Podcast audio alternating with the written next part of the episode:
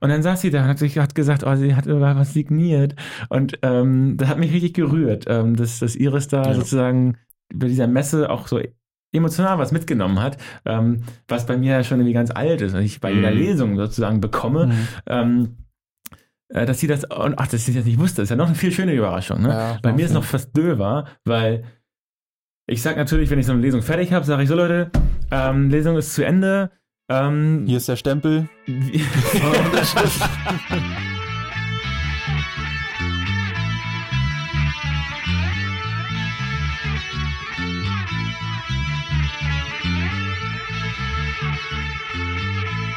Dann würde ich direkt äh, bei unserem Gehalt bleiben. Was war da? Was war das Problem bei unserem Gehalt? Manche kriegen mehr, manche weniger. Mir ist das gar nicht aufgefallen oder so ein bisschen. Und mir war das egal. Wir haben ja Einheitsgehalt und jetzt gab es ein Problem. Tobi ist Vertrauensperson, erzähl mal. Äh, Genau, also das Problem, also ich würde fast eher sagen Problemchen, weil es noch nicht zu äh, ja, Frustration geführt hat, aber ähm, besteht darin, dass wir Stellen ausgeschrieben haben, wann im Sommer? Hm? Mhm. Ja. Ähm, mit einem Bruttogehalt von 3,3, korrekt? Ja. Ja. Und ähm, der Rest der Belegschaft, äh, die sozusagen vor dem Sommer eingestellt wurden, ähm, 3.150 Euro äh, brutto verdienen, äh, gemäß sozusagen dieser stetig steigenden äh, Gehälter in äh, Abhängigkeit von den Abozahlen. Ähm, und wir uns eigentlich ja damit äh, ja, schmücken auch so ein bisschen, glaube ich, dass wir ein ganz cooles Unternehmensmodell fahren, nämlich alle verdienen das gleiche, außer die Entwickler, weil die nochmal cooler sind als wir. und ähm, ja, wahrscheinlich auch tatsächlich, ich weiß gar nicht, was damals der Grund dafür war, schwerer zu bekommen sind wahrscheinlich, oder? So Den, denen mehr zu geben, Ja, den man so Entwicklern bei Katapult. Ja, wir hatten das Gefühl, bei den ersten Ausschreibungen, da waren unsere Gehälter ja noch niedriger, Mhm. ähm, dass wir die nicht für 1800 Euro brutto bekommen. Ja. Und wir die aber dringend brauchten, also haben wir ihnen mehr gegeben. Und es ist bis jetzt so, dass wir uns natürlich da so angeahlt haben und das sich besser immer mehr anpasst, aber es ist noch so ein kleiner Unterschied zwischen 315 und 34. Mhm. Und jetzt ist halt ein neues Problem hinzugekommen, dass die neuen, wie du da sagst, die jetzt im Sommer ausgeschrieben waren, ähm, dass die 3-3 schon bekommen. Das haben wir einfach in die Ausschreibung auch geschrieben, damit sich noch coolere Leute melden. Ja. Und jetzt müssten wir, äh, jetzt haben sich wahrscheinlich welche gemeldet aus dem Team, denen das aufgefallen die haben sich nicht beschwert, denen ist das aufgefallen. Genau. Ähm, Oh, es wird warm. und unsere Heizung geht an. Vielleicht muss man das kurz erklären. Wir sitzen hier im Holzhaus äh, an, unseren, an unserem neuen Platz und ähm, es ist kalt. Äh, Tobias Müller hat sich gerade meine Jacke genommen und auf den Schoß gelegt. Ähm, und eigentlich hatten wir keinen Strom bis eben. Jetzt ist er wieder angegangen. So ist das in Geiswald. Oder unsere Kabel sind nicht ganz sauber. Jetzt ist die, äh, die Heizung angegangen. Ähm, und auch ganz neu. Ähm, Anja ist ja krank Das sollten wir tatsächlich auch noch richtig. die ist krank und äh, stattdessen ist aber sozusagen, wir, wir haben den Tonmann, wer hat, welcher Podcast hat das denn? Der Tonmann bekommt eine Stimme. Hi Max. Hi, ich freue mich dabei zu sein. Jetzt wird es mucklig warm. Juhu! Also, ich hatte sogar schon überlegt, ein Podcast könnte auch so heißen irgendwie, ne? Äh, Tim und der Tonmann. Okay, Äh. die Heizung ist wieder ausgegangen. also, das war ein kurzer stiller Moment. Okay, also Gehalt. Ähm, das passen wir an.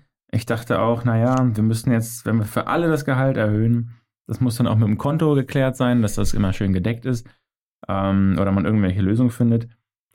Und wenn jetzt das Weihnachtsgeschäft kommt, dann müsste das aber funktionieren. Wir verkaufen ja im Dezember äh, dreimal so viel im Shop als in allen anderen Monaten, also als in einzelnen Monaten. Heißt, es müsste irgendwie schon klappen. Es sind natürlich netto, ne? Was man da netto mehr bekommt, ist das sind das irgendwie 50, 60 Euro oder so. Das ist eigentlich scheißegal. Ähm, aber natürlich fürs Gefühl nicht. Man möchte dann nicht äh, weniger. Das ist dann wahrscheinlich so ein, so ein, so ein prinzipielles Ding, oder? Ja, also, genau, glaube glaub ich auch. Was verdienst du denn, Max? Ne, ich bin einer der neuen, die im Sommer Du eingestellt bist worden ja die, sind. die Arschlöcher. Du die- Schwein, du. Ja. Und, Hast du dich da äh. Ich hätte mich auch solidarisch gezeigt und wäre runtergegangen. Äh, aber ja, äh, finde ich gut, dass es thematisiert wird tatsächlich. Ähm, weil es, glaube ich, äh, einigen tatsächlich auf der Seele brannte. Bei dir hast du vorher schon mehr mitbekommen. Ich bekomme das immer als letzter dann mit. Ich als Vorletzter offensichtlich. Hm, Ich wurde schon, also ich habe schon mit einigen Leuten darüber gesprochen, ähm, aber das ist ja jetzt äh, bei dem schnellen Wachstum im, im letzten Jahr natürlich äh, nicht von der Hand zu weisen, ähm, dass da äh, Angleichungen passieren oder dass da äh, etwas äh, bei einigen Leuten anders ist als bei anderen und äh, da muss man auch so einen Überblick behalten. Ne? Aber ich finde, die Leute, die das machen, die machen das top. Ja, ich habe tatsächlich noch ein, ein, anderes Gespräch gehabt und zwar bei denen, die durch ihre Leitungsfunktion äh, psychisch auch härter belastet sind. Ne? Also mhm. Mitarbeitergespräche, mal ein kritisches Gespräch. Ähm, und da gibt es tatsächlich auch Stimmen, die sagen, ja, okay, Einheitsgehalt bei Katapult heißt erstmal, jeder bekommt wirklich das Gleiche. Aber ist es überhaupt fair, wenn unterschiedlich belastet wird? Ja. Also entweder es kann ja auch Arbeitszeit mehr sein, aber es kann auch sein, dass Leute psychisch höher oder niedriger belastet sind. Als Mitarbeitender, Mitarbeitende bei Katapult hat man alle halbe Jahre mal so ein Mitarbeitergespräch und man weiß, dass einen das schon auch ein bisschen äh, beschäftigt davor. Man macht sich Gedanken, kommt man über die Probezeit, gibt es irgendwelche Unwägbarkeiten, ähm, hat er irgendein Problem mit mir oder die. Ähm, und jetzt haben das die Leitenden natürlich viel mehr. Und ja. die müssen immer wieder durch diese kleine Hölle, ähm, wie man da sozial ähm, ähm, und ne, da gibt es jetzt so die ersten doch Überlegungen oder irgendwie das auszugleichen, dass die halt ähm, irgendwann sich ein bisschen ausgebeutet fühlen und sagen, ey, ich kann nicht mehr. Ähm, mhm. oder ich, ich, ich, ich, ich finde es auch unfair, zu, äh, dann nach Hause zu gehen und das Gleiche zu bekommen.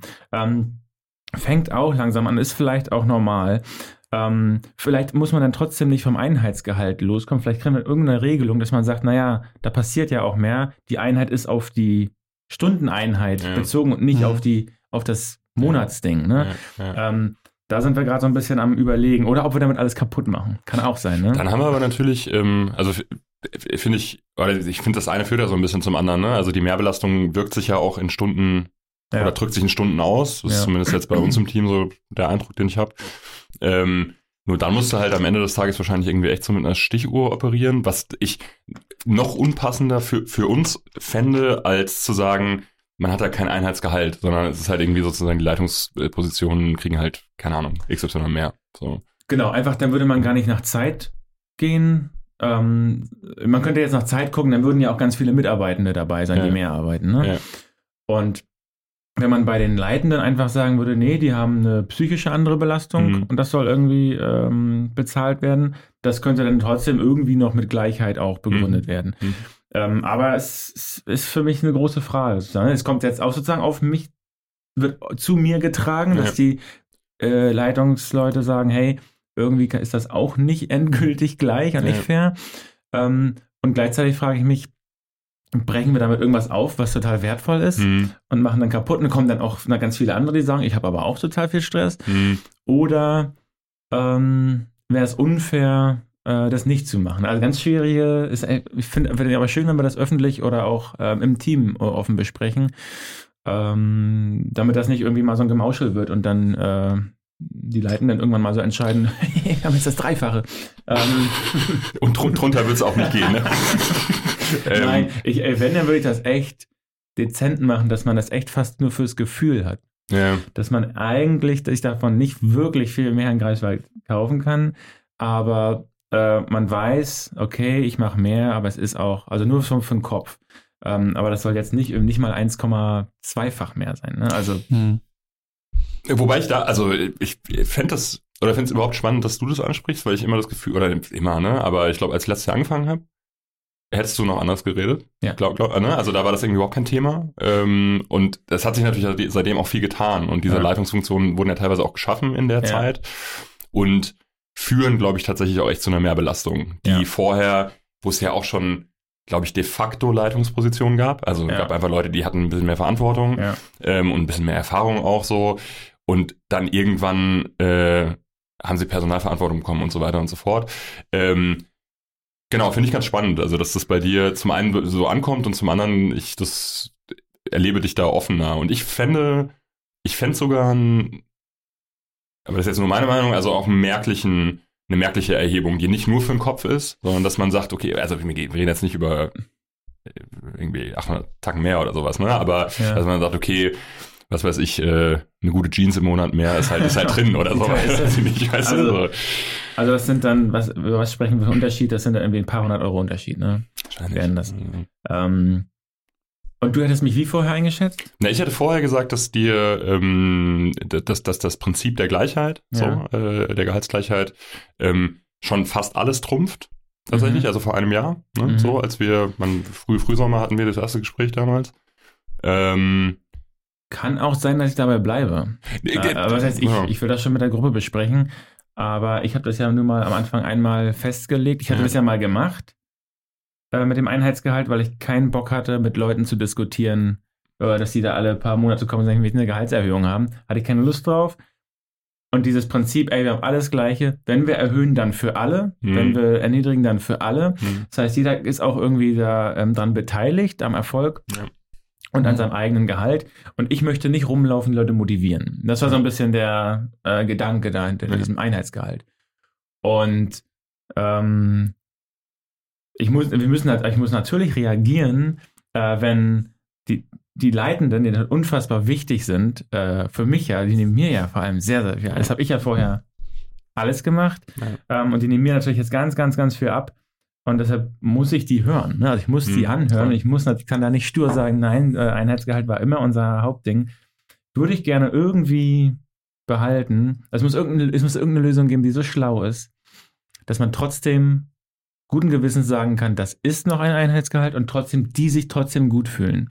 Ja. Ähm, wenn sie jetzt sagen, nee, aber ich mache wirklich jedes Wochenende und ich habe hier keine äh, 40-Stunden-Woche, sondern eine 50-Stunden-Woche Ja. durch das Leitende. Ähm, das muss irgendwie natürlich, ähm, da muss man irgendwann aufpassen. Ne? Ähm, ja, schwierig, aber interessant, dass du sozusagen erkennst. Sag mal, hört man das Rödeln eigentlich? Man hört, ja, aber es ist auch äh, Baustelle. Ähm, Unreal hier. angenehme äh, pommersche Natur. Ähm, naja, es ist, man kann da so ganz stur sein, orthodox sein und sagen, nee, Alter, Einheitsgehalt geht über alles. Ja. Aber wenn man dann die besten Leute verliert, ist auch blöd, ne?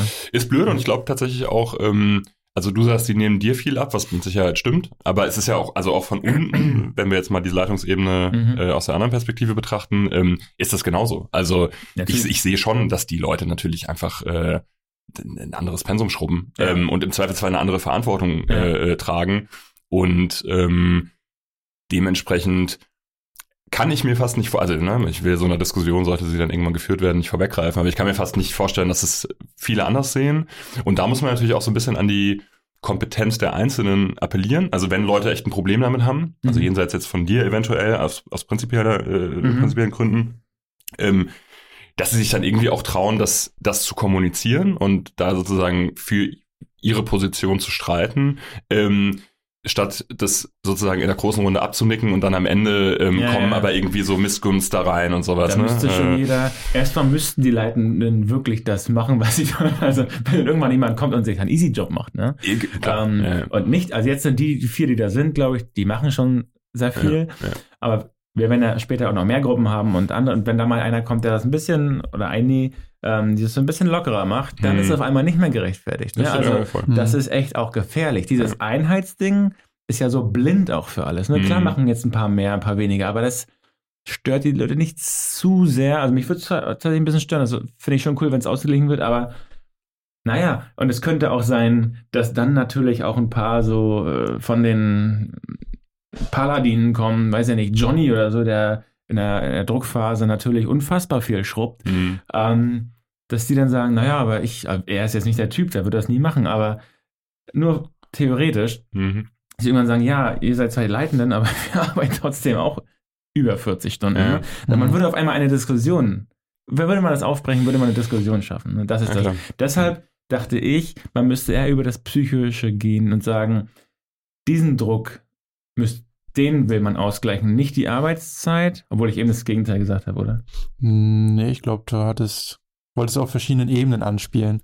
Ähm, aber ich denke, dass diese ähm, Verantwortung, die an den Leitenden ähm, auf, aufgetragen wird, äh, dass das auf jeden Fall ein richtiges Zeichen wäre, da also m- ist ja halt wieder monetär, aber es ist trotzdem ein Zeichen, dass die mehr bekommen würden. Ja. Also das finde ich Also auf ihr jeden Fall sagt, richtig. also wir haben, es mal aufschreiben, wir haben Verantwortung.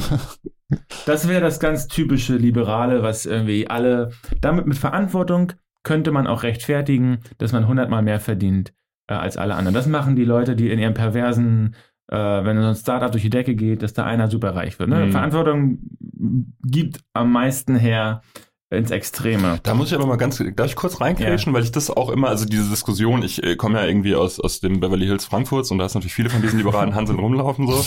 ähm, und da wird es dann auch immer so, ja gut, aber die, die, die großen Ackermänner, die es äh, gibt und gab äh, in der Republik, die haben das ja auch verdient, weil die tragen ja so unglaublich viel Verantwortung. Und das ist Mhm. natürlich, also wenn man ein Unternehmen von innen kennt, ähm, das eine gewisse Größe überschreitet, ist das natürlich ein absolutes Bullshit-Argument, Mhm. weil diese Leute morgens, genauso wie die Queen, ihren Koffer hingestellt bekommen, da liegen unglaublich viele Papiere drin und dann wird da äh, der Otto drunter gemacht und dann wird das abgenickt, weil kein Mensch sozusagen so viel Verantwortung tragen kann und alle Prozesse im Einzelnen kontrollieren kann, dass diese Gehaltsdimensionen äh, gerechtfertigt werden. Das allerdings ist bei uns ja tatsächlich noch anders.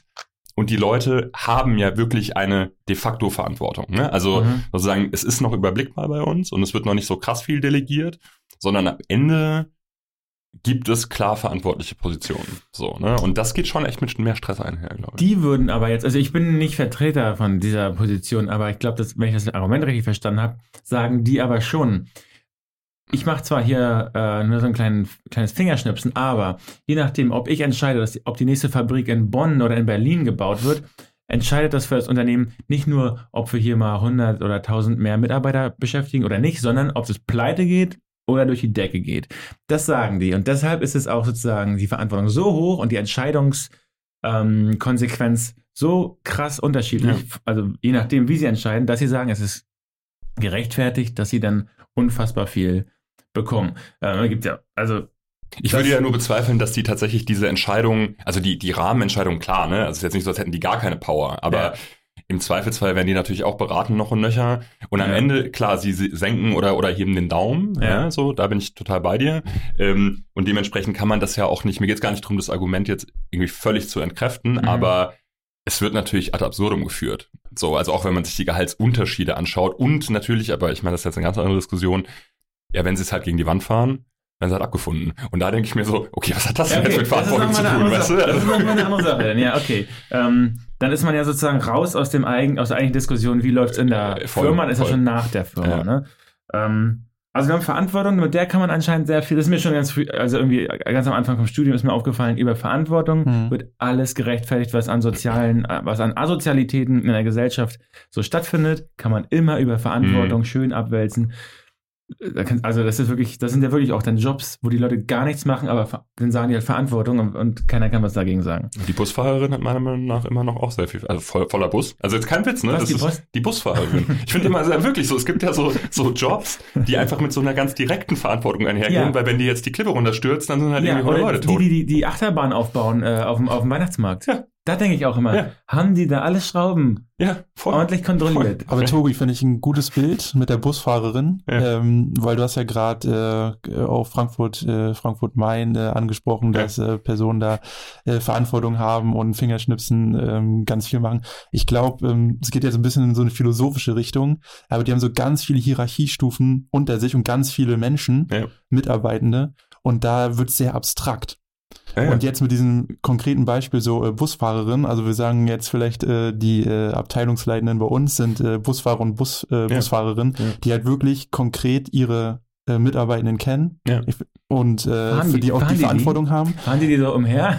Das ist meine Bedingung. Ey, dann, Gehaltserhöhung nur, wenn ich gefahren werde. aber warte mal, Ja, das Bild ist krumm. Äh, Die so Schülerinnen, die sitzen da hinten nur rum. Die machen ja im Bus, die machen die gar nicht. wir, wir sprechen vom Omnibus. Achso. Und die kommen ja dann auch irgendwo hin, werden abgeladen und machen dann ja was. Ne? was oh, das, ist sehr, das ist ein sehr schwaches Bild von unseren Mitarbeitern, wenn die nur die Schüler sind.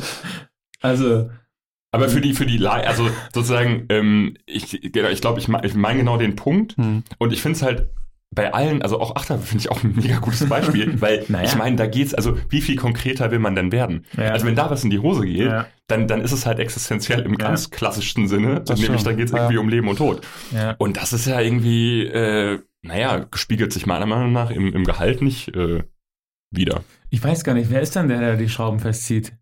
Bei so einer Achterbahn. Wie heißen die denn? Die, die Scha Schausteller, oder? Die Schausteller? Ja, Heißen die auch Schausteller? Also ich weiß Heißen nur, die dass die? Leute, die äh, diese Ansagen machen, diese uh, uh, noch eine neue Runde, die haben auf jeden Fall einen speziellen Namen. Da gibt es auch so geile Videos. Aber, Ja, aber auch, auch, Und ich, die möchte, drehen die Schrauben. ich möchte, dass die das immer festdrehen, die Ansager.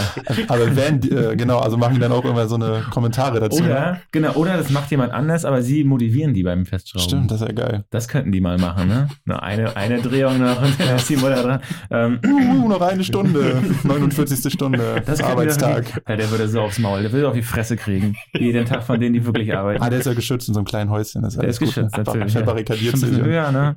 Also wir haben die Okay, Verantwortung, genau, was haben wir noch? wir haben die Zeit. Ja.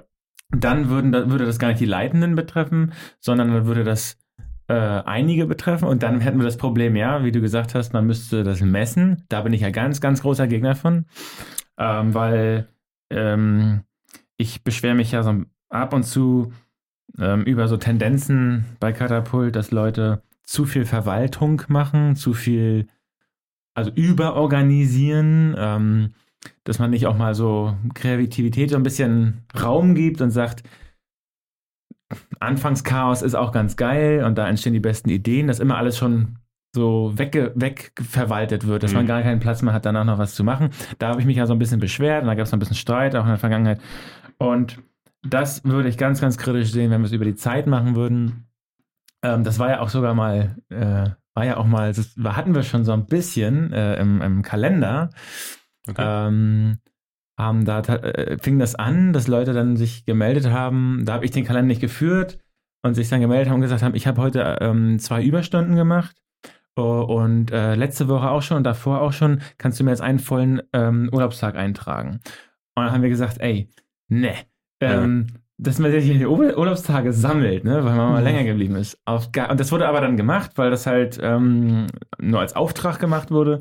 Und ich gesagt, nee, Alter, jetzt, jetzt, und wenn das auch noch jeder selber so entscheidet, ja. Und da war ich ja auch noch mal da und dann habe ich auch so einen langen Kaffee getrunken und ähm, da haben wir gesagt, nee, also so, so geht's nicht. Die einzige Lösung wäre ja dann, die, äh, dass der Kalender verwaltet werden muss von den Leitenden. Ja. Damals war das sozusagen nicht so, sondern eine äh, Person, die es gemacht hat, aber nicht, auch, auch keinen Fehler gemacht hat.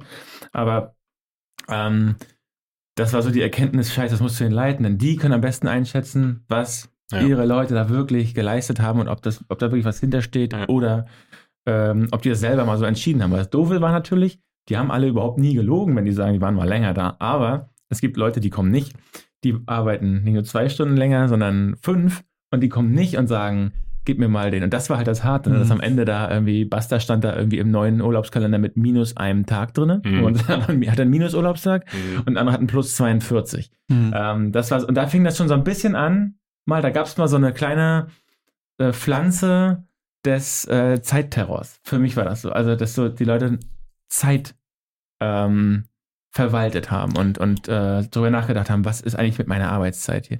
Und ähm, das haben wir aber ganz gut, glaube ich, wieder äh, weggekriegt. Der Aufstand wurde, der Aufstand wurde niedergeschlagen. aber so, ich glaube, so ist es bei uns im Team und ich glaube bei allen anderen auch. Also bei uns funktioniert es natürlich ähm, exzellent im, Das im das- A-Team. Ähm, also das, nee, dass das schon ähm, das auch vergütet wird. Ja, so und ähm, es eben gesehen wird, okay, die Leute haben gebuckelt und dann gibt es dementsprechend auch Ausgleichstage. Ähm, und dass da, glaube ich, aber auch niemand kommt mit äh, zwei Stunden. Auf der anderen Seite finde ich auch das, also ich finde das immer ein sehr, sehr schmaler Grat und wir hatten ja gestern, glaube ich, kurz darüber gesprochen, dass du äh, so von Arbeitgeber-Arbeitnehmer-Perspektiven gesprochen hast. So, Mhm. ne? ähm, und ich finde schon, das ist, ich finde es total legitim. Also wenn Leute sagen, hier, ich war da irgendwie zwei Stunden länger, Mhm. ähm, ich finde, es ist ein Verwaltungsdesaster. Also das kannst du Ja. gar nicht so, da, da wirst du ja verrückt so. Ähm, es ist nur deswegen ein schmaler Grad, weil du auch auf der anderen Seite runterkippen kannst. Ähm, und dann hast du halt irgendwie, nehmen wir mal Basta, den ich auch so einschätze, der, der, der buckelt sich halt in Grund und Boden und sagt dann, ach ja, übrigens, ähm, ich schenke Max noch eine Woche Urlaub. Wo ich dann denke, okay, das Von kannst du auch nicht. Tagen, ja, genau, ja, meine ich ja, meine ich ja von, ich, ich, Max, so, ich gebe ja. dir meinen Urlaub. Weißt du, so, wo ich Ja. denke, okay, also so Aber in die Selbstausbeutung es sollten wir auch nicht, weißt du, so dass man die Leute teilweise vor sich selbst schützt, indem man Ja. Mir geht es gar nicht darum, diese zwei Stunden nicht anzusprechen, sondern ähm, es ging darum, das sozusagen also mit so hochoffiziellem System Voll. Ja, ja. ähm, irgendwo eintragen zu lassen und sammeln zu lassen und dann dort äh, auf einmal hat man so ein halbes Jahr Urlaub. Ja. Ähm, da- das einzige, und das ist auch eine, die Person, der man das sagt, ist irgendwie entfernt, gar nicht Mhm. aus der eigenen Gruppe Mhm. und kann das gar nicht einschätzen. Und da ist ja so spät, also ne, das soll alles sozusagen beachtet werden, aber es muss von der Gruppe. Es müssen Total. kleine Gruppen bleiben, also egal wie groß wir sind, es werden immer kleine Arbeitsgruppen sein, Ja. wo eine Person das Ja. bisschen auf dem Peiler hat, sich das anguckt und irgendwann, wenn dann doch, ist bei uns gar nicht der Fall, aber sollte es mal einen Missbrauch geben, dass jemand, ach doch, hatten wir schon mal, ähm, dass Was? jemand nur noch die Hälfte arbeitet, sich aber das volle bezahlen lässt und auch Ja. dauerhaft, war über zwei, drei Monate. Ähm, und sogar jemand anders, der nur zur Hälfte eingestellt ist, Voll. doppelt arbeiten lässt und das aber nicht bezahlt wurde. Ja, da war okay. ich richtig, richtig sauer. Und das passiert nur, wenn man äh, sozusagen nicht die, die, ähm, die Übersicht in dem kleinen Team lässt, sondern wenn das über eine große Verwaltung läuft. Voll. Und das war der große Fehler, dass wir das gemacht haben. Mhm. Und jetzt bin ich da super zufrieden. Das kann jede Minute ausgeglichen werden, Ja. weil die Leitenden das voll auf dem Schirm haben und das sehen, was Ja. ihre Leute leisten und was nicht und ob die mehr oder weniger machen. Ähm, da bin ich also super zufrieden mit, aber damals ein, ein Das ist ja schon voll Arbeitspsychologie hier, ne? Also sowas Voll, wie äh, Teamskleinheiten, aber mir fällt es auch auf, ne? Wenn Ja. wir äh, in kleineren Teams arbeiten, also mit wenigen Leuten, ähm, dann haben mehr Leute so gesagt die Verantwortlichkeit oder sehen, was zu tun ist und was zu machen ist und ziehen dann auch einen am Strang, ne? Ey, Weil umso mehr Leute, der, und dann ruhen sich halt manche andere so ein bisschen aus, ne? Also Bei Slack. äh, es kann, es kann passieren, ne? Und ähm, wenn man bei Slack schreibt, da sind irgendwie 50 Leute drin wahrscheinlich von uns, ne? Ja.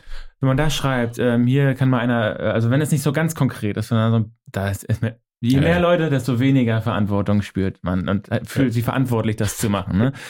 ähm, es gibt ja tatsächlich auch diese äh, bösen Studien, ähm, dass Frauen auf offener Straße äh, vergewaltigt wurden und Leute nicht eingeschritten sind, obwohl sehr viele Leute drumherum waren. Ja. Und wenn nur eine einzelne Person im, im Dorf oder so das merkt, macht die sofort was. Mhm. Weil sie weiß, entweder sie oder niemand. Und bei den anderen denkt man immer, die anderen könnten ja auch und ich gucke, ich gehe jetzt mal weiter.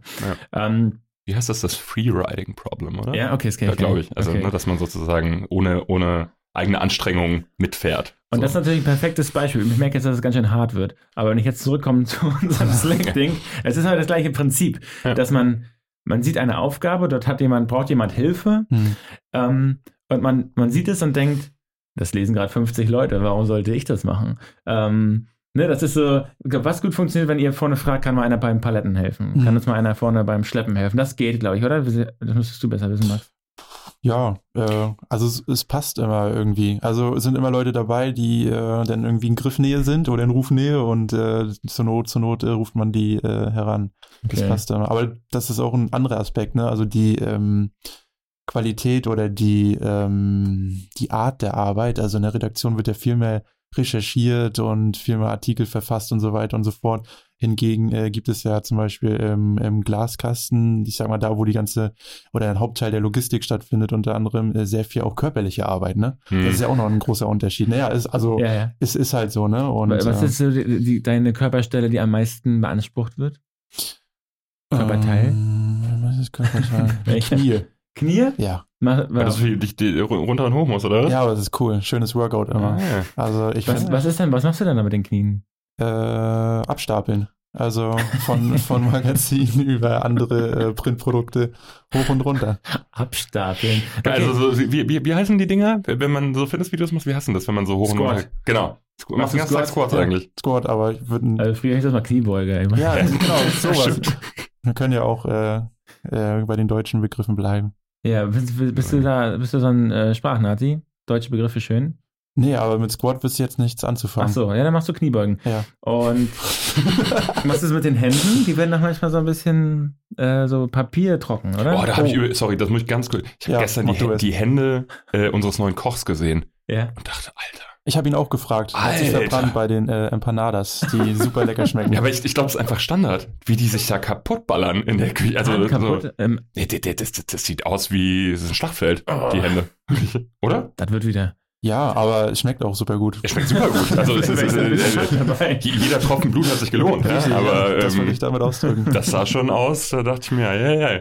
Nee, Hände und äh, Verletzungen äh, beim, beim Schnüren der Pakete, wenn Aktionen Ja. sind. ja. Äh, erster Trick, der mir beigebracht worden ist und vielleicht auch an alle anderen Logistikleute, die äh, schnüren müssen, Pakete schnüren für die Post, äh, die Finger abkleben, vor allem Ja. Zeigefinger und Kleinfinger. Ähm, wir schnüren ja die Pakete so in äh, Fünfer, Fünferpäckchen mehr. aufeinander Lübse. Und, Bogge. und dann äh, zu einer schönen Palette und äh, da habe ich es erstmal nicht gemacht und da war so ein paar Cuts drinne. Ja. Also ähnlich wie bei Danny, nur anders. Ja, das kenne ich halt auch, dass es immer trockener wird. Man fässt immer zu Papier an, die Hand wird immer trockener und irgendwann reißt, reißt die Haut. Nee, nee, ich meine die, äh, die Schnüre tatsächlich, wenn man. Ah ja, genau. Da, Wenn man da aber auch. schnürt- Ist ja genauso trocken. Ne? Ja, genau. Aber ich habe beides. Äh, mit, den, mit den trockenen Papieren, dann merkt man auch in der Luft irgendwann. Ich weiß gar nicht, wie es im Glaskasten geht, glaube ich, im Glaskasten, obwohl da viel Papier drin ist. Ne? Ja, wir sind ja jetzt vom Glaskasten auch äh, um, umgeswitcht vom Namen zum, äh, äh, zum äh, Pflanzenkasten. Wie heißt das? Äh, Gewächshaus. Nee, nee, nee, nee. nee. Langsam. Doch. Also war mal Garage zwischen. Genau, wir haben eine, wir haben eine Transformation. Also erst war es der Glaskasten, weil da eine große Glasfront ist unten. Äh, dann stand eine Schwalbe eine Zeit lang drin, die unbemerkt blieb im Büro. für, für den Erst- Die Raumduft. blieb unbemerkt. Erst durch den, durch den äh, Ölgeruch äh, hat jemand gesagt, hm, okay, aber dann, dann die blieb, dann blieb der sie aber nur zweieinhalb Minuten unbemerkt, weil der Geruch ist schon Alter, Penetrant. Der ist schon beißt, ne? Der beißt, ja. äh, und, und jetzt haben wir äh, nach der äh, Frankfurter Buchmesse ganz, ganz viele tolle Pflanzen überall in den Büros verteilt. Und ich akzeptiere äh, jetzt sind wir das Gewächshaus. Also nicht. vielleicht nur temporär. Ich möchte, dass das der Glaskasten oder Garage. Benny trägt die Pflanzen wieder raus. Pass auf. das ist ja etwas, das mit, der, mit dem Glas, ne, das könnt ihr nicht verändern. Das Pflanzen, stimmt. ne, das ist wirklich. Naja, also wir sind bei Verantwortung, Zeit. Bei Zeit sehe ich ein paar Probleme. Und dann noch, was ich eigentlich, glaube ich, favorisiere und was auch an mich rangetragen wurde, ist eigentlich psychische Belastung. Ist aber, ich finde für mich, ähm, also ich bin da total bei dir. Ja. Ich ähm, finde, das ist aber, es reicht zumindest noch in die Verantwortung rein. Also, so, ich weiß nicht, wie dir das geht, aber so würde es mir, ähm, glaube ich, ganz stark gehen. Also ich leite ein Team. Das Ja. Team hat ja eine bestimmte Funktion. Also, äh, so was weiß ich, wie Team aktuell ist, wir machen die aktuelle Berichterstattung, wir bespielen halt irgendwie den größten Kanal. ähm, und der, der sollte natürlich auch wachsen, zum Mhm. Beispiel. So, ja. Ähm, und wenn das nicht mehr passiert, dann, also wenn wir eine schlechte Woche haben, Woche haben fühle ich mich als normaler Angestellter da auch schlecht. Ja. So. Aber ich glaube, wenn ich verantwortlich bin für dieses Team, Ja. ist das schon einfach, also deswegen der Begriff Verantwortung, ähm, stresst mich das psychisch einfach noch mehr. Also das da könnte ich mir vorstellen, da liege ich halt nachts da und mache mir Gedanken drüber, was, was machen wir jetzt. Dann meinst du aber in, in Wirklichkeit, dass mein psychisch Psych Psychebegriff eigentlich auch wieder auf die Verantwortung zurück. also zumindest Teil, teilweise, ne? teilweise, ja. Okay, das ist ein. Ich überlege mir das mal, aber man könnte sogar das Gehalt gleich lassen und sozusagen nur so, es gibt dann so einen Psychobonus. Psychobonus, ja. Ja. Also ähm, dann wäre immer noch Einheitsgehalt und man sagt, man würde das dann so generalisieren und sagt, alle, die diese Leitungsfunktion haben, ja und auch den Stress haben, Ziele dort wirklich zu erreichen, die anderen sollten das natürlich auch, aber ähm, die kriegen diesen Psychobonus und dann ist das gar nicht mehr so an die Leute gekoppelt, sondern an die äh, an die Funktion, so, ne? An die, an den Stress. Hm. Ähm, Psychobonus. Dann Mhm. würden wir immer sagen können, ja, wir haben immer noch Einheitsgehalt, aber es gibt auch einen Psychobonus. Mhm. Ähm, vielleicht gar nicht so, gar nicht so verkehrt. Also wir sind noch ganz am Anfang der Ideensammlung, finde ich so. Ja. Ähm, und ich muss auch nochmal zurückhören, wie dringend und wie, wie unfair das gerade empfunden wird. Ähm, ist natürlich jetzt total skurril, dass alle Leitenden, wir reden gerade darüber, dass die eigentlich mehr äh, bekommen sollten aus Fairness. Und davor hatten wir geredet, dass die, die neuen, die wir eingestellt haben, die bekommen gerade mehr, sind aber alles nicht die Leitenden. Schon. genau, zurzeit ist genau andersrum. Ja. Die Leitenden bekommen gerade weniger. Ähm, naja, Das stimmt, ja. ähm, ach, wir müssen uns da irgendwie müssen wir da was, äh, müssen wir uns das überlegen. Buchmesse. Ihr wart beide nicht dabei, ne? Nee. Wir, So, gehen jetzt, du kannst das erzählen. so, ich mein Monolog. Leg Ähm, los, ja. wie ist das? Haben wir, die Zeit haben wir noch, ne? Wollt Ja, ihr noch über die Buchmesse? Ja, Ja, wir stimmt, noch die stimmt. Buchmesse. Also ich habe zwei total schöne Überraschungen. Ähm, wir haben das Kinderbuch, Iris Ott hat ein Kinderbuch gemalt und sie war ja da. Und es gab auch diese Lesungen dann zu allen Büchern und die haben echt viel, viel besser funktioniert, als wir dachten. Und gestern äh, hatten wir so eine Sitzung, so eine Feedback-Sitzung zur Buchmesse und Iris Ott hat da gesessen die Zeichnerin und hat gesagt, oh, äh, sie war total emotional, das war total toll und sie wusste gar nicht. Auf einmal saß sie da und hat sogar ein paar, sollte sogar ein paar Bücher signieren und ich habe daneben was geweint, weil ich dachte, oh mein Gott, sie hat gar nicht gemerkt, dass sie Autorin geworden ist. ähm, äh, sie hat dieses Buch gemacht, natürlich, das, äh, Autorin ist glaube ich noch eher so Julie Katz und noch ein paar andere, die das geschrieben haben, aber mhm. sie hat das gezeichnet und für die Kinder ist die Zeichnung natürlich Toll. zentral. Und dann war die da auf der Buchmesse und hat dort, also deshalb ist die Buchmesse so unfassbar wichtig. Man merkt erst, was man gemacht hat, welche Funktion man hat, ähm, was man mit diesen Büchern bewirkt, dass die Leute das geil finden oder emotional sind. Und dann saß sie da und hat sich hat gesagt, oh, sie hat sogar was signiert. Und ähm, das hat mich richtig gerührt, ähm, dass, dass Iris da ja. sozusagen bei dieser Messe auch so emotional was mitgenommen hat, ähm, was bei mir ja schon irgendwie ganz alt ist und ich bei jeder mhm. Lesung sozusagen bekomme. Mhm. Ähm, äh, dass sie das, ach, dass sie das nicht wusste, ist ja noch eine viel schönere Überraschung. Ne? Ja, Bei mir ist noch fast döver, weil ich sage natürlich, wenn ich so eine Lesung fertig habe, sage ich so, Leute, ähm, Lesung ist zu Ende. Ähm, Hier ist der Stempel. kommt Wo das Geld? Wenn ihr das unterschrieben haben wollt, kommt nach vorne. Ich habe noch ein Eis gelernt und ein Herz kann ich euch reinmalen. Ähm, und dann kommen die natürlich auch. Aber die Fallhöhe ist total hoch, weil ähm, dieses Ansagen das erhöht es wirklich enorm. Also erstmal, wenn man ansagt, dass man das jetzt macht und dafür jetzt bereitsteht, mhm. die nächste halbe Stunde, kommen die auch. Aber wenn die nicht kommen würden, steht man da wie letzter Idiot. Mhm.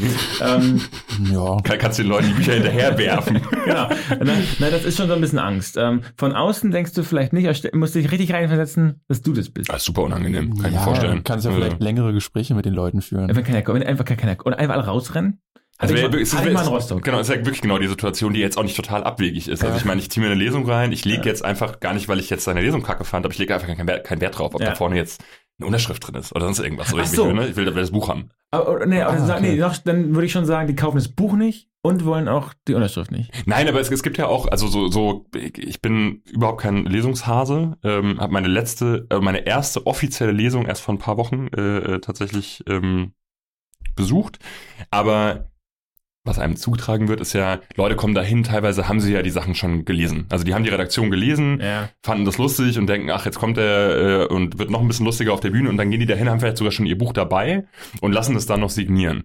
Und ich, ich kenne auch super viele Leute, die sagen, das ist mir doch scheißegal, ob da vorne mir der jetzt noch irgendwas reingeschrieben hat. So, ich habe das Buch gelesen, fand das, ich fand das sogar toll, aber mir hat die Performance gereicht, ich drehe mich um und gehe raus. Hm. So, und wenn das viele denken... Ihr redet euch das so schön jetzt, aber ich glaube, da sind auch manche welche dabei, die haben gar nichts und kaum auch nichts und fanden, dann ist es einfach tot. Nein, nein, aber ich meine, also mir geht es eher darum, ich kann das... Äh, äh, ich kann mir das vorstellen, wie unangenehm das ist und dafür spielt es, das meine ich ja, es spielt überhaupt keine Rolle, was die Motivation ist. Die Leute ja. sind einfach weg. Ja. Sozusagen. Also die müssen es gar nicht unbedingt scheiße gefunden haben, vielleicht haben sie es auch scheiße gefunden, aber Fakt ist, du sitzt da oben allein und keiner kommt. Ey, bis scheiße. Wir, bis wir zu diesem, ja, es ist wirklich ganz unangenehm. Bis wir diesem Ey, jetzt kommt noch die Höhe.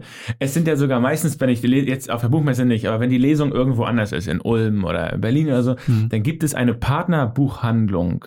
Die ist extra gekommen, um dort dann die Bücher bereitzustellen, wenn die danach dann gekauft mhm. werden.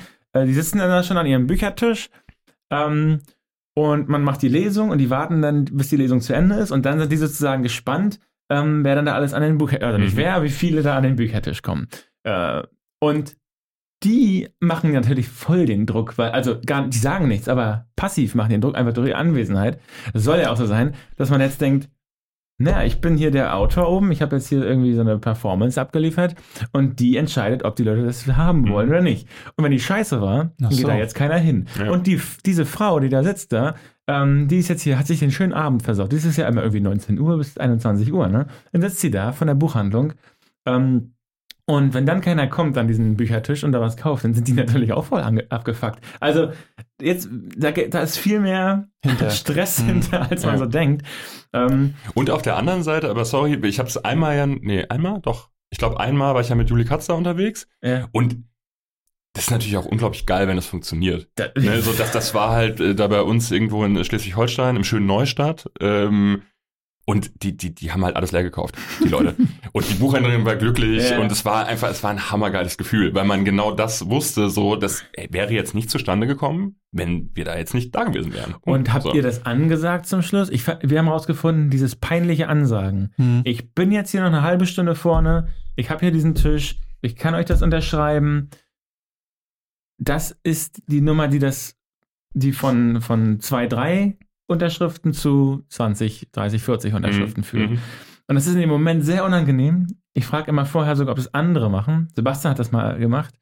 Nur Ähm, den Satz gesagt. Ne? ja, genau.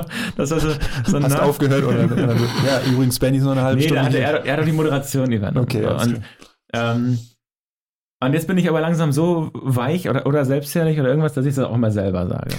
Ich glaube, das ist wichtig. Ja, das ist Total. wirklich wichtig, ja. Und ich habe das halt, ich krieg das Für dann- euch mache ich sogar eine Stunde heute. Ja, ja. Und dann kommt keiner. Will keiner.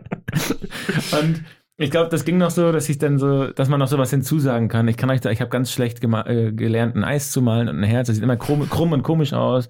Und dass man noch irgendwie sowas hat, was nicht so verkaufstechnisch wirkt. Ne? Mhm. Naja, das erstmal zu Iris hat mich total gefreut, dass sie da ein paar Unterschriften gegeben hat und sich und gestern eigentlich auch gesagt hat, dass ihr das gefallen hat. Ja.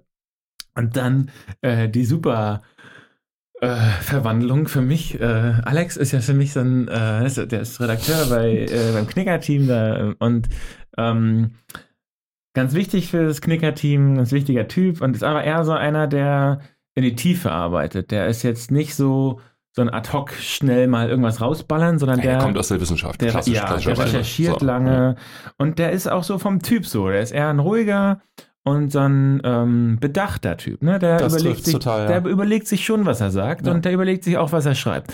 Und mh, so tritt er auch auf, wenn man mit ihm kommuniziert. Ähm, das ist jetzt nicht äh, so ein nach, eine Info nach der anderen rausgeballert, sondern das kommt überlegt. Und ich dachte schon vorher so, man hat ja so ein bisschen so ein Bild, wie werden so die Leute wohl so auf der Messe sein, die bei Mhm. uns arbeiten.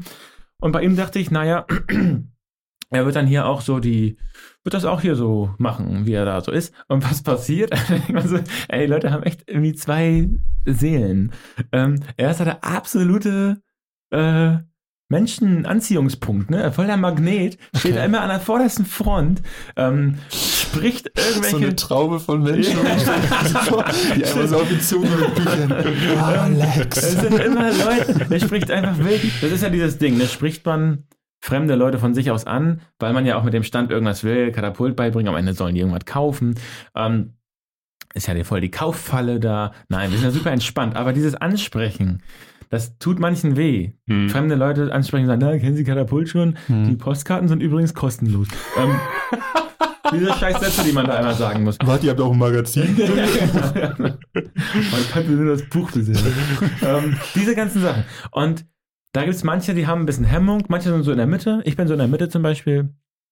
Ähm, und dann ist da Alex, von dem ich gedacht hatte, er wäre an einem anderen Rand, dass Mhm. er nicht so anspricht. Und der steht da vorne und labert eine Person nach der anderen. Ist ihm alles scheißegal. Das, Mich das- richtig das überrascht. Geile ist, er hat äh, bei uns in äh, äh, ähm, internen äh, Garagenteam nochmal gesagt, oder äh, Glaskasten, ähm, dass er Tag seine Brille verloren hat.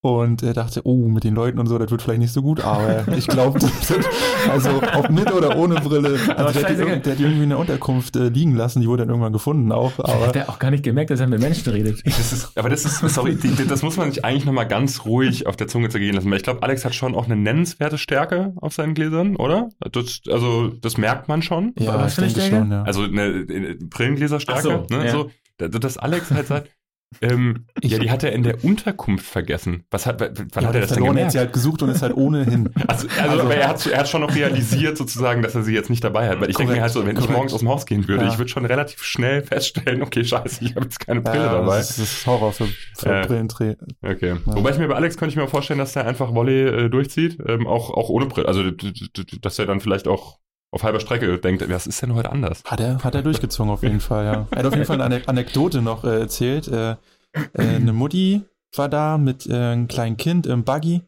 und das Kind hat die ganze Zeit Tiefseetaucherin in der Hand gehalten. Ich glaube, es war Tiefseetaucherin, also für was anderes, glaube ich, interessieren sich Kinder nicht so. Also nicht so schön illustriert für Kinder. Und äh, dann hat die Mutti so gelacht und so, Kind sich so angeguckt und dann aber irgendwann gesagt, ja, wir gehen jetzt mal weiter zum nächsten Stand, ne? Und dann ähm, war, glaube ich, die Mutti noch gar nicht so weit weg mit dem Buggy und das Kind aus dem Buggy hat das Buch genommen, die Tiefseetaucherin, und ist wieder in Buggy zurück und hat dann einfach nur gelacht und so von wegen, ja, dann muss ich es ja kaufen. die, die Wahl ist jetzt getroffen worden. Und das war, also hat Alex gesagt, war der schönste Moment, kann ich ja mal so nach Oh. außen tragen. Und Das das, ist äh, süß, wirklich ähm, toll, dass äh, das Kind tatsächlich die Entscheidung getroffen hatte. Also ich als, als Vater kann aber sagen, ist auch nicht immer toll. Tobi, das wollen wir jetzt nicht hören. nee, es ist sehr süß. Ja, nee, auch. ist richtig. Aber du hast noch andere Überraschungen auf dem Zettel? Nee, das, war, das waren meine, meine Highlights so im Nachhinein auf jeden Fall. So, also personell, weil diese Messe, klar, ne, wir haben da, was haben wir, 25 oder 50.000 Euro ausgegeben für den Stand, 21.000 eingenommen, dann haben wir noch mal bestimmt noch mal 10, 15.000 für alle Materialien und unser, unsere Löhne, die man da eigentlich auch berechnen müsste. Summa Also es ist ein- summarum ein Es ist so, Riesengeschäft. so mal so, warum ist das ein, ein Minus? Ähm, minus, Das Minus im, im Heft. ich würde so zwischen 30, minus 30 und 40.000 Euro sagen. Aber es zählen halt auch solche Sachen dazu. Ne? Oder was auch total geil ist, es gibt ja große Verlage, ähm, die machen ungefähr die Hälfte ihres Umsatzes mit, ihren, mit ihrem Heimatmarkt. Also wir machen dann jetzt bei uns in unserem Fall auf dem deutschsprachigen Markt. Das ist ja, wir sind ja so ne, in, nicht nur in Deutschland, sondern im deutschsprachigen Markt. Und die andere Hälfte ihres Umsatzes machen sie im Rest der Welt mit Lizenzverkäufen.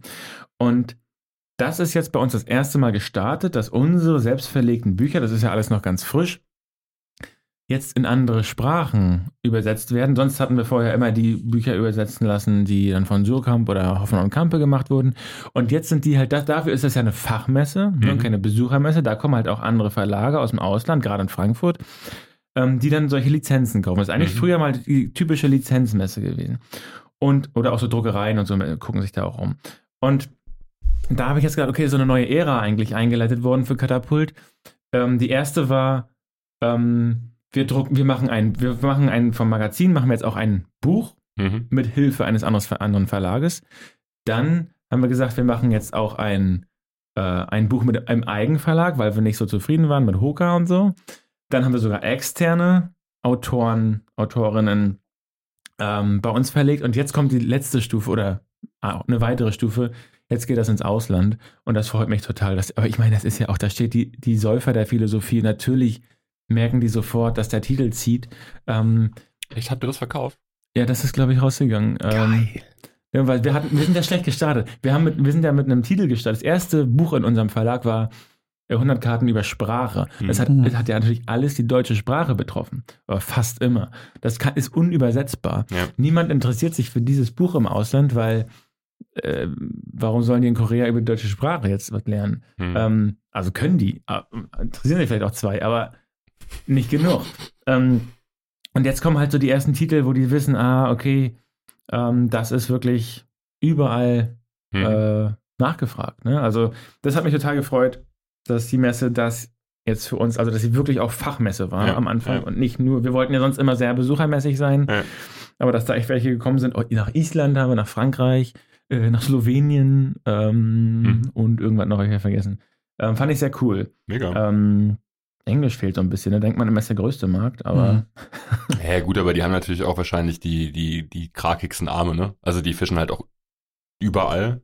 Ähm, Also so picken sich das Beste raus, meinst du? naja, also, nee, gar nicht mal das Beste, aber sozusagen, es ist irgendwie klar, dass alle Großen ins Englische übersetzen müssen. Und dementsprechend hast du ja schon eine wahnsinnige Flut, glaube ich, auf diesem Markt. Hm. Weißt du? Also, das ist, weil das so ein Automatismus ist. Da geht es, glaube ich, gar nicht mehr so sehr um, Aber- ich gucke jetzt gezielt. Aber dann müsste ja bei uns noch eher das auch sogar so sein, dass sich jemand gemeldet hätte, der das ins Englische übersetzen will. Naja, weil, naja, weiß ich nicht, weil wir, ja, wir sind ja kein Großverlag. So, und wenn ich sozusagen weiß, ähm, jetzt mal ein Gedankenexperiment, ich habe irgendwie, da erscheinen 100 Bücher in der Saison ähm, und von denen sind 60 äh, äh, bei großen Verlagen untergebracht und es gibt ja diese Konzentrationsprozesse auch äh, in, der, in der Buchbranche, ähm, dann weiß ich irgendwie so als englischer ähm, Verlag, okay, eigentlich an den 60 komme ich fast nicht vorbei. Dann habe ich noch meine Heim Heimatmarktautoren und Autorinnen, die muss ich auch noch unterbringen. Ich kann ja nicht unendlich viele Bücher machen. Das heißt, eigentlich ist der Markt total schnell zu. Mhm. Ähm, wenn ich aber als äh, sozusagen kleinerer sprachlicher Markt, ähm, ka kann ich mir vorstellen, dass ich halt mich einfach nochmal gezielter umgucken kann. Weil es Mhm. klar ist, es muss nicht alles in diese Sprache übersetzt werden. So. Und was ich ja immer dachte, ist, wenn jetzt aus Island so eine Anfrage kommt, dann kann man der sozusagen sofort zusagen. Mhm. Äh, wie viele Einwohner hat Island? 100.000? 300.000. 300.000. 300.000? Mhm. Ähm, So, ähm, da kann man sofort zusagen, es gibt aber ein paar Länder, da lässt man auch bieten dann, ne? Also da sind dann mehrere, ja, das, das ist das normale Okay. Geschäft. Mhm. Ähm, natürlich, Obama wird nicht einfach, obwohl das ist alles Random House, das ist sowieso bleibt im, im Haus, die sind sowieso Ja. auf der ganzen Welt. Das ist random. Äh, ja, genau. ähm, aber er ist ein großer Autor. Ähm, natürlich, wenn er sehr beliebt ist, oh, hier ist äh, Amanda Gorman, ähm, da hat Hoka, glaube ich, sehr, sehr viel für bezahlt, ähm, dass, Ja, klar. ähm, dass sie das bekommen haben. Da waren bestimmt einige Verlage daran interessiert. Am Ende, ich habe mal die Verkaufszahlen gesehen, sind überhaupt nicht hoch gewesen. Ich glaube, die haben, das könnte eine Verzettelung gewesen sein, aber ähm, na klar, das wird auf den Markt gelegt. Da wird gesagt, man hier ist die Lizenz und dann sollen die äh, dann mal in Deutschland oder in allen Ländern mal bieten Mhm. und dann nehmen sie sich das Beste raus. Natürlich gucken die auch ein bisschen, welcher Verlag wird es wohl am besten vermarkten. Und also das kann man ja auch gucken. Ähm, hat damals, äh, habt ihr äh, Zafon gelesen? Carlos Ruiz Zafon? Mhm. Äh, äh, äh, beide nicht? Das ist tatsächlich ein sehr, sehr, der erste Band, so eine Trilogie, glaube ich, oder vier hat er sogar geschrieben. Mhm. Der erste Band ist äh, Der Schatten des Windes. Ähm, ist mega, ist ein Megaschmücker. Wenn du Mhm. einfach mal Bock hast, eine Nacht durchzuballern, ist das ist das tollste Buch dafür, was ich jemals, glaube ich, in den Händen gehalten habe. Und da war es aber tatsächlich genauso, da habe ich mich zum ersten Mal mitgekriegt mit diesem Bieten. Das hat Surkamp damals gemacht. Mhm. Und ich glaube, dieses Buch hat Surkamp vier Jahre finanziert. Also was einfach Ja. so ein Ja. überragender Bestseller war. Ähm, und dann ist es bei Fischer erschienen. Genau aus den Gründen. Weil er davor natürlich auch gesehen hat, wie das Ding läuft oder seine Ja. Agentur und gesagt hat, naja, ganz ehrlich, müsst ihr jetzt mehr bieten. Und das hat Surkamp halt nicht gemacht, ist Fischer Okay. gegangen. Okay. Ak Aktienmarkt. Ey, Buchmarkt. wirklich, es ist so, ne? Buchmarkt oder? Also Aktienmarkt. ist schon, ist schon ähnlich. Und ist ja auch eine Wette am Ende des Tages, weil es kann halt auch nicht laufen und dann Das- hast du halt Pech gehabt. Das heißt, bei uns ist es eine. Wenn Ja. wir uns jetzt ein neues Buch, äh, Buch überlegen oder ob wir die Säuferreihe fortsetzen oder nicht, Ja. das ist immer, bleibt eine Wette, ne? Und wir können uns nicht leisten, zu viele ähm, in, in, gegen die Wand zu fahren. Ne? Das muss Mhm. funktionieren ab und zu, sonst ähm, hängen unsere hier vielleicht bald erhöhten Gehälter da dran. Ne? Ja, ja. Ähm, also hängen die sowieso. Ähm, klar. Was ist denn, was- vielleicht auch ganz interessant ist, ähm, also ich, meine, ich, ich habe natürlich eine Vorstellung, weiß es so ungefähr, aber für äh, die Zuhörerinnen und Zuhörer, was ist denn für ein Verlag wie, wie uns, so, Mhm. kein Riesenverlag, ähm, was ist denn rentabel? Was ist, was ist ein gut verkauftes Buch für uns? Im deutschsprachigen Raum Ja. jetzt. Oh, also, ich glaube, also Druckkosten ist das heftigste, ne? Was wir aber oft vergessen bei Katapult, wir sind dann auch sehr altmodisch. Also erstmal, ich glaube, Sebastian, der hat echt eine Kalkulation, nennt man das ja äh, immer. Das nervt mich schon immer. Äh, nervt mich schon immer. Geil, wenn ihr das zu diesem Laden vorstehst, finde ich super. Kal Kal Kalkulation, wenn ich das schon höre, richtige Krise. Ja, mag ich nicht. Ähm, Kreativ ins Chaos rein. Das ist meine Devise. Ja, das ist ja immer, die gucken, also äh, die gucken sich bei jedem Produkt eigentlich an, welche Zielgruppe hat das, Hm. ähm, wie teuer muss das sein, was für ein Papier ist das und dann gibt's da irgendwie dann so einen tollen Gewinnschwellen-Scheiß und so. Naja, und ähm, der Druck alleine kostet ja meistens schon so 20.000, 30.000 Euro und unsere Arbeitskräfte vielleicht auch nochmal so, ne? Das heißt, so ein Buch sollte sich schon äh, mindestens 2.000, 3.000 Mal verkaufen, Mhm. damit man da wieder drüber ist. Kommt natürlich jetzt auch ein bisschen drauf an, wenn sich das im Einzelhandel verkauft, verdienen wir bei Katapult viel weniger. Wenn wir im Shop das verkaufen, haben wir natürlich fast alles. Ne? Da haben wir nur den Mhm. Druck dann aus, also was nicht, 2, 3 Euro pro Buch für den Druck bezahlen Mhm. und dann noch ein bisschen Versand, aber da behalten wir ja wirklich fast 80, 90 Prozent der Einnahmen. Beim Einzelhandel ist ungefähr die Hälfte, die wir bekommen. Ähm, aber die, die Quote da oder die, die Relation bleibt immer ähnlich, aber ich würde so 2.000, 3.000 Euro Mhm. bei den meisten. Das ist natürlich, 2000 Exemplare. ja, genau, achso, Euro, hab ich gesagt, ne? Genau, die man verkaufen muss, damit das halbwegs. Bei manchen beginnt es auch schon früher, aber wir rechnen ganz oft unsere eigene Ar äh, Arbeitsleistung und, und Lohn und so nicht rein. Ja. Ähm, und ich habe da auch immer keinen Bock drauf. Diese ganze, je mehr kalkuliert wird, desto weniger überlegen sich die Leute wirklich, ob sie überzeugt von der Sache sind. Also, Mhm. und da bleibe ich stehen. Ne? Ich, ähm, was ich mache, ist überhaupt nicht kalkulieren, natürlich nicht. Ähm, so ist Katapult auch nicht entstanden, ähm, sondern eigentlich überlegen, wie kann der Titel, wie kann das Buch, wie kann das ganze Format so gemacht werden, dass ich voll davon überzeugt bin. Hm. Und wenn ich davon voll überzeugt bin, dann muss ich mir auch nicht ausrechnen, ab wann ich jetzt die Gewinnschwelle habe, sondern dann denke ich, das könnte ein Bestseller werden. Ist mir auch scheißegal, ob der das dann schafft oder nicht, aber er könnte. Mhm. Ich kann ja falsch liegen oder richtig liegen, Ja. aber ich muss mir das nicht ausrechnen. Ähm, da, manchmal glaube ich, wird hinter der Kalkulation auch ein bisschen was versteckt. Ähm, Habe ich so den Eindruck. Das ist ja sowas Undurchsichtiges, ähm, dass man denen, die jetzt, sagen wir mal, die Autorinnen sind, eigentlich sagt, pass auf, ähm, wenn die mal fragen, wie, viel- wie verdient ihr so am Buch, dann sagen die, ja, kann man nicht so genau sagen, gibt es die Kalkulation und das ist ganz kompliziert. Das ist auch ein bisschen elitär. Ne? Mhm. Kalkulation ähm, heißt auch mal ein bisschen, wir wissen hier was und wir berechnen hier was, aber die Leute da draußen, ähm, die verstehen das natürlich alles gar Ja, nicht. ja. ne? Aber wahrscheinlich braucht man trotzdem, also ich denke mal, das wird ja auch vermutlich auch in, in größeren Verlagen so sein. Du brauchst ja beide Elemente wahrscheinlich, ne? Du brauchst jemanden, der das halt irgendwie, der eher der, der, der Biedermann ist und da so ein bisschen mit Zahlen hin und her schiebt, so. Äh, und du brauchst halt den, der am Ende äh, Programmentscheidungen trifft. Und dafür braucht es, glaube ich, das. Also, dass du sagst, okay, ich bin davon überzeugt, weil das inhaltlich mich Ja. abholt und geil ist. Wird So. beides, ja. Ich würde auch ohne klarkommen, ich habe auch kein Problem, dass das jemand bei uns macht. Ähm, aber ich mich kümmere, das wird mir vielleicht auch mal mitgeteilt, aber ich kümmere das nicht. Ne? ähm, ich habe eher ein Problem, wenn ich denke, ey, das Cover, das wird nie verkaufen. Hm. Dann habe ich, also da bin ich ganz, ähm, das ist eine ganz, da muss man kein Vorwissen im Verlagswesen haben. Ne? Mhm. Äh, oder bei dem Titel, ne, glaube ich nicht. Mhm. Ähm, und das ist, das reicht mir, ne? Ja. Oder das Konzept oder so. Ähm, aber ich muss da nicht mit dem Papier umher. Das ist mir auch scheißegal, ob das zwei oder drei Euro im Produkt, in der Produktion kostet.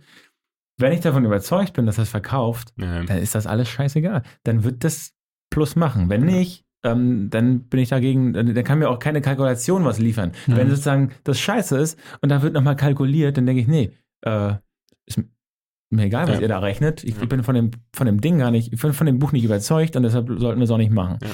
Ja, ähm, ja das ist so, aber natürlich gibt es andere Herangehensweisen und in der, äh, ich glaube, wahrscheinlich bin ich der Einzige in der Buchbranche, ähm, der das so sieht, weil das einfach eine ganz basale Sache dort ist. Ne?